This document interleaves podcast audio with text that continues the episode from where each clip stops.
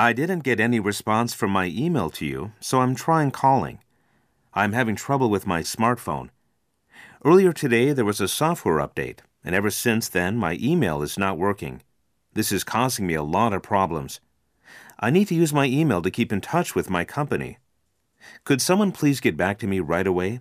My name is Stuart Johnson, and my number is 312 555 8090.